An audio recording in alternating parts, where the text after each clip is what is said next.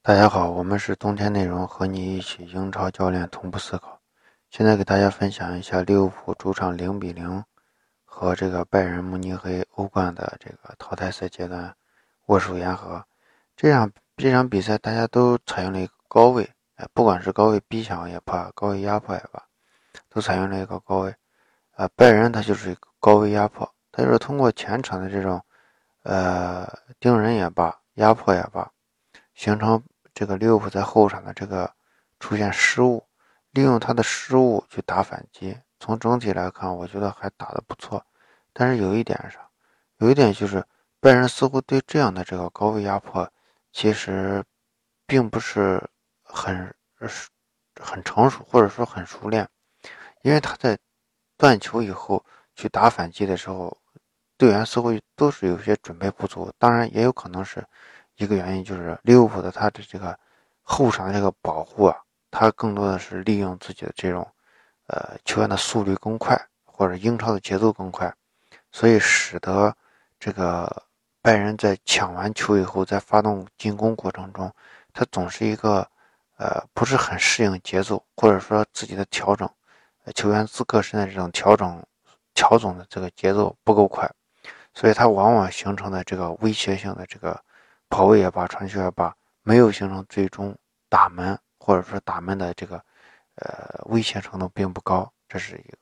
再一个就是利物浦采用了一个高位逼抢，也就是说利物浦希望把球控制在自己的脚下，利用自己的这个传导，利用自己的线路，呃，和这个突破形成，呃，得分机会。总体来说，利物浦的这个威胁是更大的。但是就就这个。高位来说，高位来说就是，我觉得双方可能威胁都很大，但是从整体上把握，因为他是就是利物浦在拿球过程中形成高位逼抢，高位逼抢以后拿下球权以后，将球传导到他的后场，从后场发动这个组织，在后场组织过程中可能被拜仁就会利用高位的压迫拿到球权，但是更多的时候我们看到的是。呃，拜仁虽然控球很多，但是他在高位逼抢的情况下，第一是有可能失误，第二个是，就是，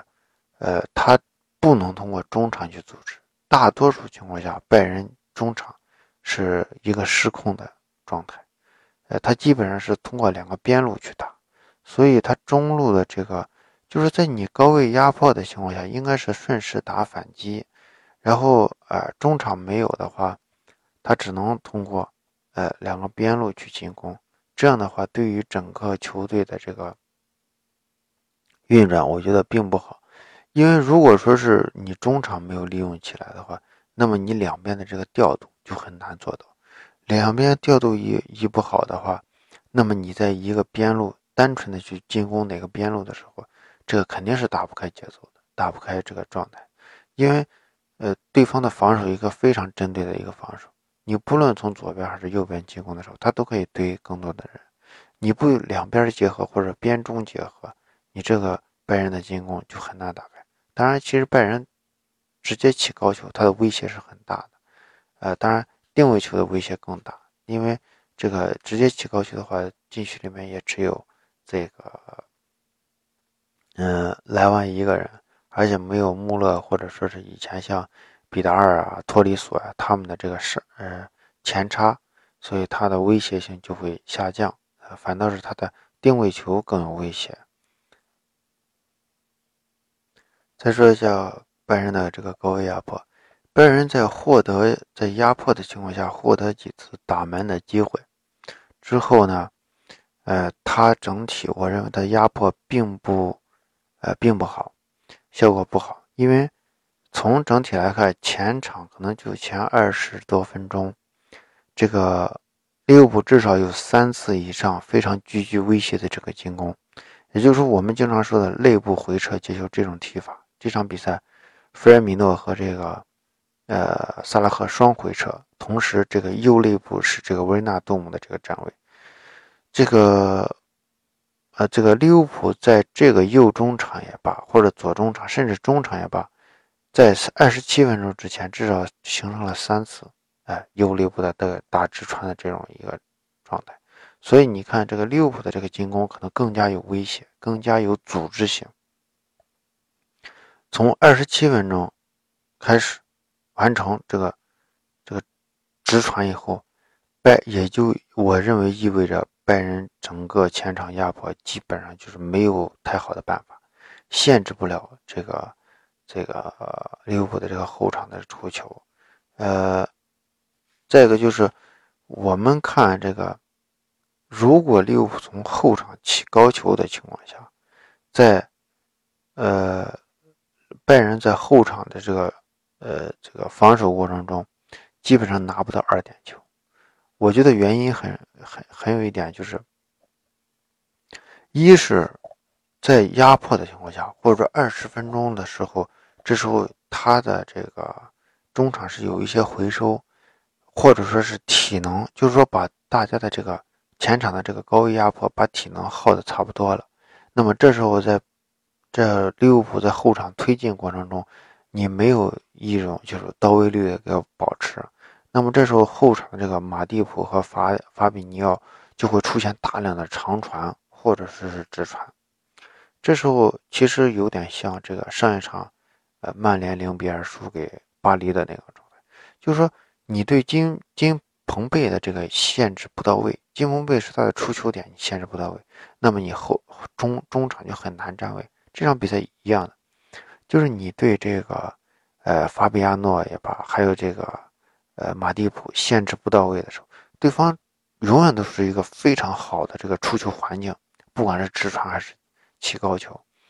直传环直传以后，那么他的球员的这个跑位，就前场球员的这个接球的这个跑位，就是个非常有针对、非常，呃，稳妥的一个呃接球点，又不是一个就是起高球，大家都认为是二分之一球。那么这时候马蒂普的这个出球就不是一个简单的二分之一球，它是一个有优势球。那么优势球的情况下，在二点，由于这个，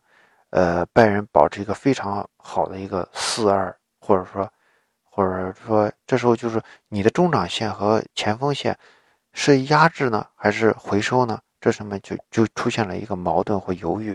所以这时候你后场只能通过四个后卫和两个后腰去保护。那么你两个后腰的边啊身边和两个后腰的身后中卫身前这个区域就会被利用，所以你看从二十多分钟以后，这个只要利物浦不管是后场直传还是起高球，二点拜仁永远都抢不到，抢不到的情况下，这个这个利物浦就就地发动反击，或者是我们现在就从二十多分钟以后。这个拜仁是基本限制不了，呃，这个利物浦的这个中场的这种推进，啊，组织，因为这个我们看到很多次的这种从中场，现在就不局限于右中场，就是左中场或者中间都可以持球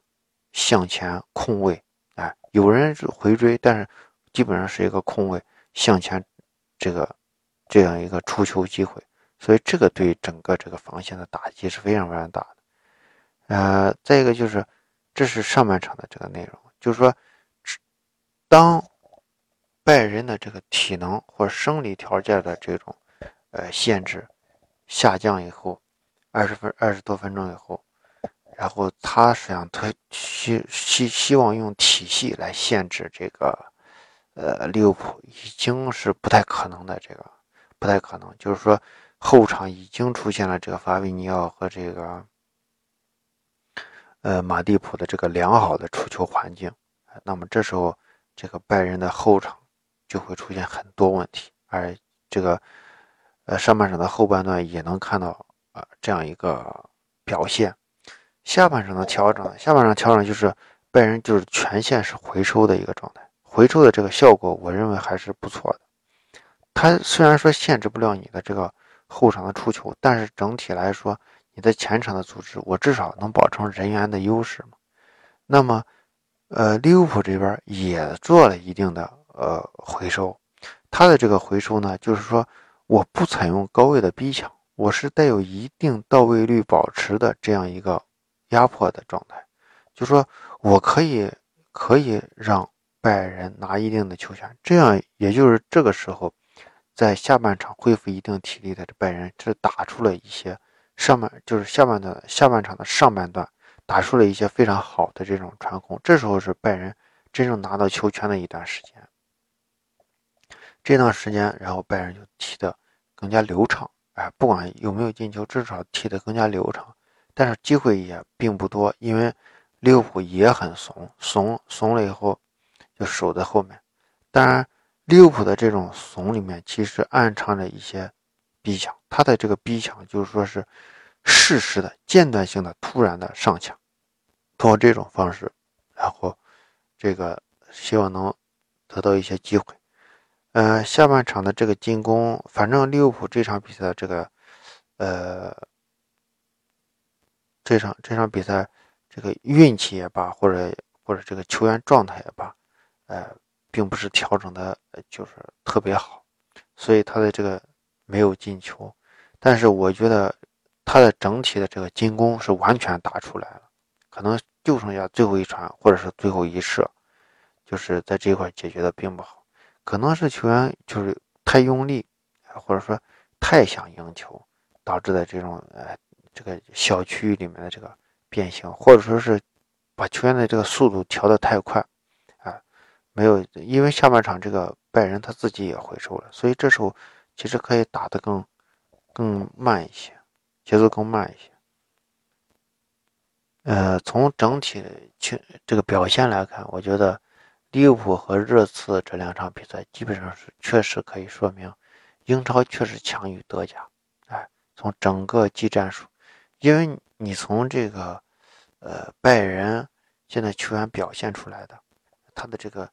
呃，咱不说能力，就说这种节奏感、这种体系性，拜仁和这个利物浦，还有这个球员的执行力，拜仁和利物浦之间差距是非常大的。呃，多特蒙德和这个热刺之间差距也很大。呃，这个就是英超的前四的队伍，然后呃，英英超的前两名，英超的这个前两名、前三和这个这个呃这个德甲的前两名之间的这个差别，呃，这就是我们的这个分析。呃，我们是冬天内容和你一起英超教练同步思考，欢迎大家关注我们的微信公众号“冬天内容”和。呃，微信我雷图盖八八，也欢迎大家加入我们的足球战术群。加入足球战术群享福利，在西安帕帕亚意大利西餐厅南门店吃饭半价。谢谢大家。